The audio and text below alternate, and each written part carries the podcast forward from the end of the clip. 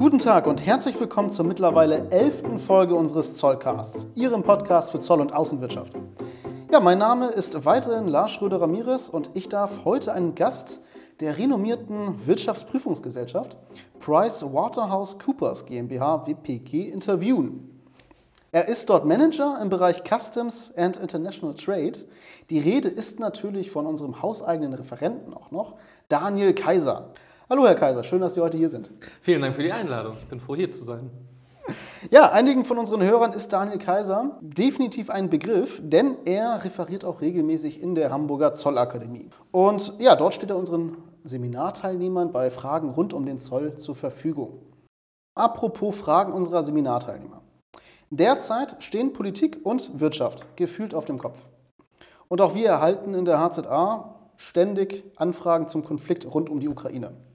Für Unternehmen und Wirtschaftsbeteiligte ist es natürlich essentiell zu wissen, wie derzeit mit den ganzen Russland-Sanktionen umzugehen ist und was wie zu bedenken ist. Ja, weil Begrifflichkeiten und Tatsachen in der Medienlandschaft derzeit wirklich häufig durcheinander gehen. Fangen wir mal ganz grundsätzlich an.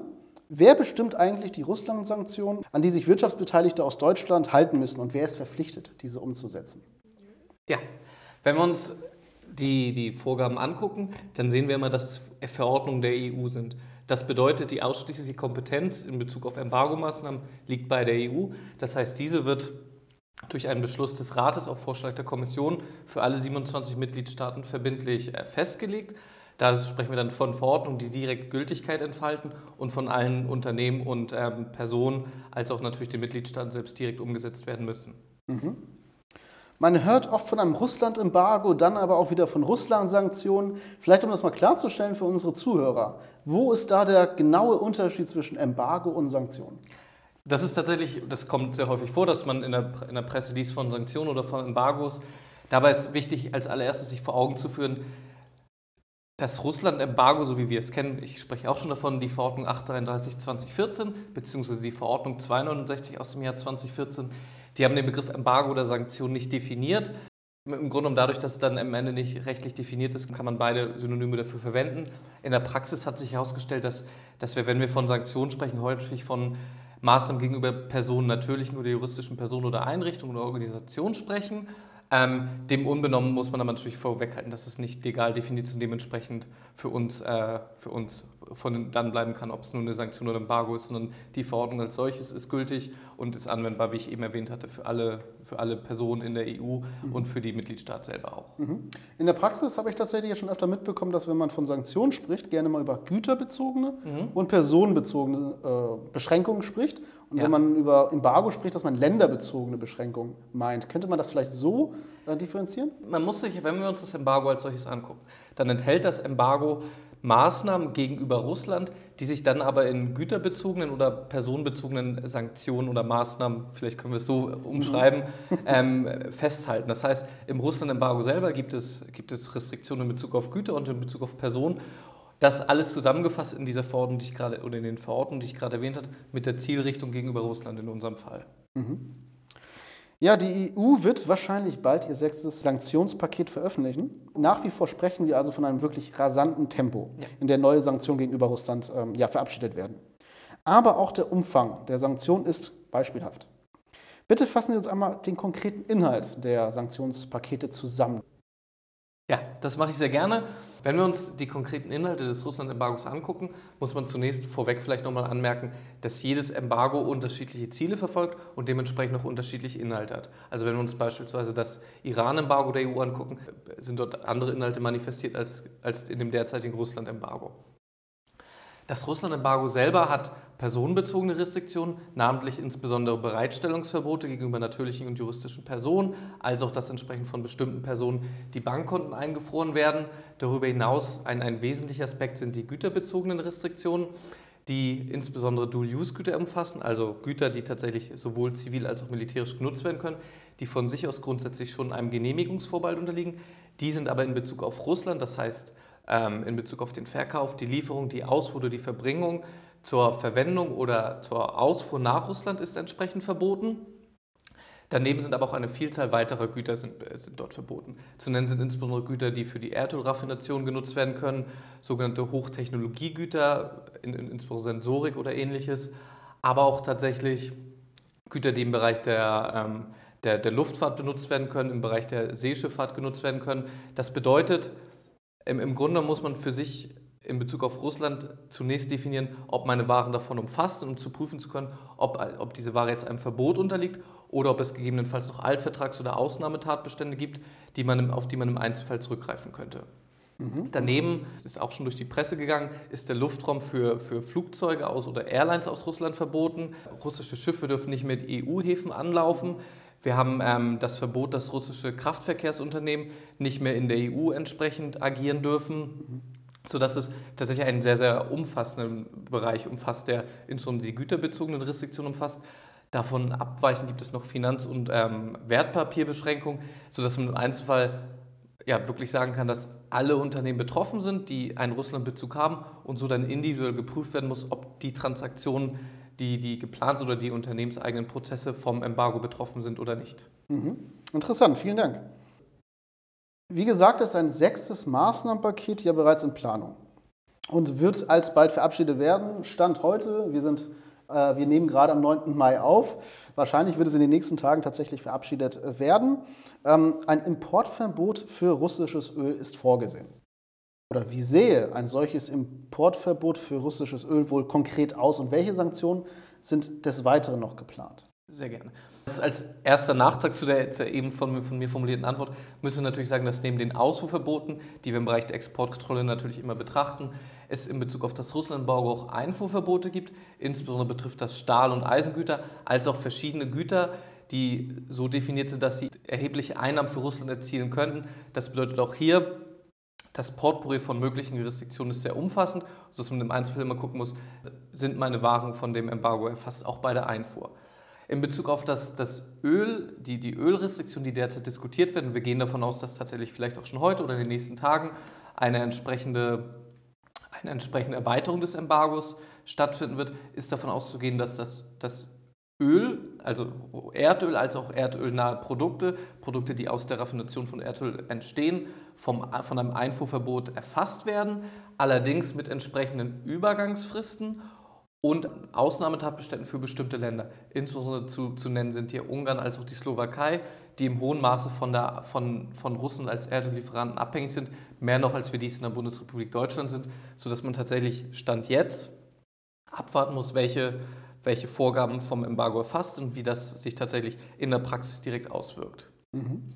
Neben diesen erdölbezogenen Restriktionen, die zu erwarten sind, sollte man aber auch selbst wenn man nicht davon betroffen ist, nicht direkt Erdöl aus Russland importiert, sich dieses neue, ähm, diese Erweiterung des Embargos angucken, weil wir festgestellt haben, dass tatsächlich durch, das, durch die sechste Änderungsverordnung es immer wieder in den einzelnen Verboten oder Restriktionen weitere Änderungen gibt, die für mein Geschäft dann tatsächlich auch relevant sein können. Mhm. Sodass man tatsächlich fortlaufend prüfen sollte, was vom Russland-Embargo erfasst ist, was die Änderungen beinhalten, um das auch in seine, in seinen, in seine Prozesse mit etablieren zu können. Mhm. Da sind wir bereits in der Unternehmersicht angelangt quasi. Wie geht man denn tatsächlich als Unternehmen derzeit am besten vor, wenn man noch Geschäfte mit Russland ähm, zu tätigen hat, tätigen muss? Äh, könnten Sie hierfür vielleicht ein praxisnahes Schritt-für-Schritt-Modell skizzieren? Im, Im, Grunde genommen sind wir jetzt da, wo wir jetzt sind. Die, die, das Russland-Embargo besteht oder wurde deutlich ausgeweitet im, im Februar diesen Jahres ich hatte es erwähnt, es besteht seit 2014, seit der Annexion der Krim, wurde aber jetzt im Februar nochmal deutlich ausgeweitet. Und es zeigt uns eigentlich schon sehr deutlich, seit 2014 gibt es Restriktionen in Bezug auf Russland. Das heißt, schon seit 2014 muss ich meine Geschäfte mit Russland überprüfen. Und es, dieses Russland-Embargo wird einfach erweitert, wird modifiziert, ähm, sodass es eigentlich im Grunde genommen man einen Prozess haben muss, dass man seine eigenen Prozesse dahingehend im ersten Schritt analysiert haben müsste, wo habe ich einen potenziellen Russlandbezug. Sei es durch meine, meine Lieferanten, sei es durch meine Transportdienstleister, durch meine Kunden, durch die Güter, die ich habe. Wenn ich dann das in einem ersten Schritt ermittelt habe, muss ich dann diese, diese Prozesse oder diese Transaktion zu diesem Russlandbezug, den ich habe, muss ich gegenüber dem Russland-Embargo spiegeln, um dann zu prüfen, wo habe ich potenzielle Berührungspunkte, um dann zu prüfen, ist das Verbot erfasst oder nicht erfasst. Und wir hatten darüber gesprochen, das Russland-Embargo wird deutlich ausgeweitet. Es gibt immer wieder Änderungen. Es, wir, wir, sprechen davon, dass seit Februar es mit, mittlerweile die, die sechste Embargo-Veränderung zu erwarten ist, was bedeutet, das muss ein fortlaufender, stetiger Prozess sein. Wir sehen es, dieses Russland-Embargo ist sehr mit heißer Nadel gestrickt, dadurch, dass natürlich die politische Lage es auch erfordert, dass, dass entsprechende Änderungen kurzfristig auch stattfinden, sodass wir da auch sehen, dass teilweise noch in bestehende Regelungen Änderungen vorgenommen worden sind, weil man gesehen hat, dass diese Regelung nicht so, wie sie dort stand, praxistauglich ist, sodass, was ich sage, es muss ein fortlaufender Prozess sein. Es muss immer wieder in die Waagschale geworfen werden, ob die Prozesse davon ähm, Risiken bergen. Und wir haben in der Praxis gesehen, dass viele Unternehmen neben der Identifizierung der Prozesse auch eine Taskforce gebildet haben, die dann mit, mit, relevanten, mit relevanten Kollegen aus dem Compliance, mit Experten aus, aus der Steuer, aus der Logistik, ähm, aber auch aus dem Vertrieb, um die Kundenseite abzubilden, dass dort entsprechend eine Taskforce gebildet wird, um dann wirklich die Fragen, die sich dann im, im laufenden Prozess aufkommen, ähm, entsprechend klären zu können. Wenn wir uns die personenbezogenen Restriktionen angucken, dann wird man dort sehen müssen, dass es ein unmittelbares und mittelbares Bereitstellungsverbot von Geldern und wirtschaftlichen Ressourcen gibt. Das bedeutet, ich darf, wenn, meine, wenn eine Person auf einer Sanktionsliste geführt ist, darf ich diesem, dieser Person unmittelbar keine Gelder oder wirtschaftlichen Ressourcen zur Verfügung stellen. Wenn wir von wirtschaftlichen Ressourcen sprechen, müssen wir das sehr weit denken. Das ist eine sehr weite Auslegung, umfasst in der Praxis insbesondere Lieferung von Gütern. Ähm, das bedeutet, ich muss zum einen die Person direkt prüfen, wer ist mein, wer ist mein Geschäftspartner, wer ist, mein, wer, wer ist sonst in die Transaktion bereit äh, involviert und diesen Personen darf ich keine Gelder zur Verfügung stellen, also für meinen Lieferanten, aber auch meinen Kunden, wenn das mein Kunde wäre, darf ich ihm keine Güter zur Verfügung stellen. Komplexer wird die Prüfung dann im, im Bereich des mittelbaren Bereitstellungsverbotes, wo ich einer gelisteten Person auch nicht mittelbar Gelder oder wirtschaftliche Ressourcen zur Verfügung stellen kann. Ein Fallstrick, der dort gerade im Russland-Embargo sehr relevant ist, ist es, wenn ein Geschäftsführer oder ein Gesellschafter auf dieser Sanktionsliste geführt ist, wir aber nicht ihn beliefern wollen, sondern tatsächlich eine Gesellschaft, wo er Geschäftsführer ist oder Gesellschafter ist. Weil dann wird man annehmen, vereinfacht gesagt, dass wenn ich dieser, dieser Gesellschaft Gelder zur Verfügung stelle, dass sie mittelbar im Rahmen einer Ausschüttung oder im Rahmen eines Geschäftsführergehaltes dieser gelisteten Person zur Verfügung gestellt wird. Und so muss ich quasi im Rahmen meiner Due Diligence auch prüfen, wer sind eigentlich die Gesellschafter dahinter, wer sind die Geschäftsführer, um das entsprechend sicherstellen zu können, dass ich keine Gelder oder wirtschaftliche Ressourcen einer gelisteten Person zur Verfügung stelle. Mhm. Genau. Daneben die güterbezogenen Restriktionen machen es uns zunächst relativ übersichtlich, weil eine Vielzahl der Güterlisten auf die entsprechenden äh, Zolltarifnummern abstellen, was wiederum bedeutet, ich muss sicherstellen, dass, dass meine Stammdaten gepflegt sind, dass ich eine ordnungsgemäße Tarifierung durchgeführt habe, wo wir dann auch wieder bei dem Thema sind, Stammdatenpflege, Zoll-Know-how, wie tarifiere ich meine Waren. Dafür bin ich selbst verantwortlich. Das heißt, in dem ersten Schritt sollte ich meine Stammdaten überprüfen, wie zuverlässig sind die eigentlich. Und in einem zweiten Schritt sehen wir dann, da kommt die, die klassische Exportkontrolle wieder ins Spiel, wird auf Dual-Use-Güter abgestellt, also ich muss eine Dual-Use-Klassifizierung haben Plus es gibt ein, eine eigene Güterliste, die, den Anhang 7 der Verordnung 833 aus 2014, der für sich genommen nicht auf eine Zolltarifnummer abstellt, sondern eigene technische Voraussetzungen anführt, die für ein Ausfuhrverbot sprechen. Da muss ich nur für das Russland-Embargo eine eigene Klassifizierung vornehmen, was es in der Praxis natürlich noch sehr aufwendig macht, ähm, nur für das Russland-Embargo diese Klassifizierung durchzuführen. Kurzum, der Handel mit Russland bleibt heiß für alle, die sich daran beteiligen und äh, muss tatsächlich gut überwacht und gemonitort sein. Jetzt haben wir ziemlich viel über die Russland-Sanktionen gesprochen. Eine weitere Nation, die ähm, sanktioniert wird derzeit, ist natürlich auch Belarus. Ja. Wie sieht es da mit den Sanktionsmaßnahmen aus? Sind die Maßnahmen der EU für Belarus genauso umfassend? Wenn wir uns das, das Weißrussland-Embargo angucken, ist es hier ähnlich wie beim Russland-Embargo dass das Embargo jetzt aufgrund der aktuellen Krise nicht erstellt worden ist, nicht dementsprechend neu entworfen worden ist, sondern das Belarus-Embargo sich wie das Russ-Embargo auf bestehenden Maßnahmen, ähm, dass sie diese ausweitet und dementsprechend schon seit 2006 besteht. Ähm, die konkreten Inhalte sind aber tatsächlich sehr vergleichbar wie den zum Russland-Embargo, insbesondere was die Wertpapiere betrifft, was die güterbezogenen Restriktionen ähm, betrifft. Für uns aber tatsächlich was für die Praxis relevant ist, dass wir uns jeweils mit den einzelnen Embargos beschäftigen. Bedeutet, auch wenn sie ähnlich sind, können wir daraus nicht den Schluss ziehen, dass wenn, wenn eine nach einer Embargo-Verordnung etwas zulässig ist, dass das auch nach der anderen Verordnung zulässig ist, sondern wir müssen in jedem Fall einzeln gucken, was davon erfasst ist, weil das Belarus-Embargo hat eine andere Zielsetzung, die natürlich jetzt ähnlich ähm, in eine ähnliche Richtung geht, auch was die güterbezogenen Restriktionen betrifft, im Einzelfall aber doch noch unterschiedlich sein kann. Mhm. Was ja ebenfalls beispiellos derzeit an der derzeitigen Lage ist, ist ja, dass äh, nicht nur die EU, nicht nur die Vereinigten Staaten Sanktionen erheben, sondern wir international mit sehr vielen äh, Sanktionsmaßnahmen gegenüber Russland, äh, dass wir davon sprechen. Inwiefern decken sich denn die Sanktionsmaßnahmen der Vereinigten Staaten und anderer Nationen, wie zum Beispiel Kanada, Australien und Japan, mit denen der EU? Ähm, auch hier ist es ähnlich wie beim Belarus-Embargo, was von der EU aus ähm, ausgeführt worden ist die, die verschiedenen Staaten wie die Vereinigten Staaten, Kanada, Australien, Japan, aber auch das Vereinigte Königreich, die, die agieren abgestimmt miteinander, sodass tatsächlich ein, ein Großteil der, der Inhalte ähm, entsprechend auch hier in anderen Ländern so Anwendung finden würde. Ähm, wir sehen es jetzt auch bei dem, bei dem Erdölembargo. Die G7-Staaten haben für sich genommen beschlossen, dass sie ein Erdölembargo gegenüber Russland durchsetzen wollen. Es entbindet uns aber nicht für den Fall, dass, wir ein, dass der Anwendungsbereich dieser Maßnahme eröffnet ist, aus welchen Gründen auch immer, dass dann tatsächlich eine Einzelfallprüfung wieder erforderlich ist und wir nicht sagen können, weil eine Restriktion nach dem EU-Embargo besteht oder eben nicht, dass das entsprechend spiegelbildlich in den genannten Staaten dann auch der Fall ist, sodass wir im jeden Fall Einzelfall auch mit den Experten dann vor Ort gucken müssen, wo Restriktionen bestehen und wie diese ausgestaltet sind. Mhm. Kommen wir ein bisschen zur Kaffeesatzleserei. Mit, äh, mit welchen weiteren Sanktionen werden wir wohl noch rechnen müssen? Wo liegt Ihrer Einschätzung nach so die Spitze des Eisberges? Vieles, was, was jetzt schon stattgefunden hat an Embargo-Maßnahmen, die hätten, werden wir, hätten wir wahrscheinlich im, im Januar miteinander gesprochen, hätten wir nicht darüber nachgedacht, dass sowas tatsächlich realistisch ist, sodass ich mich schwer tue, entsprechend ähm, ja, eine, eine Vorhersage zu machen ich glaube, dass das steht in sehr, sehr starker Abhängigkeit von dem, was, was noch passiert, was politisch dort noch stattfindet. Man kann einfach nur raten, wirklich auf, als Unternehmen, was, sich, was diesen, diesen Verordnungen unterfällt, ähm, dass man auf Sicht fährt und wirklich tagaktuell monitort, was die Regularien sind.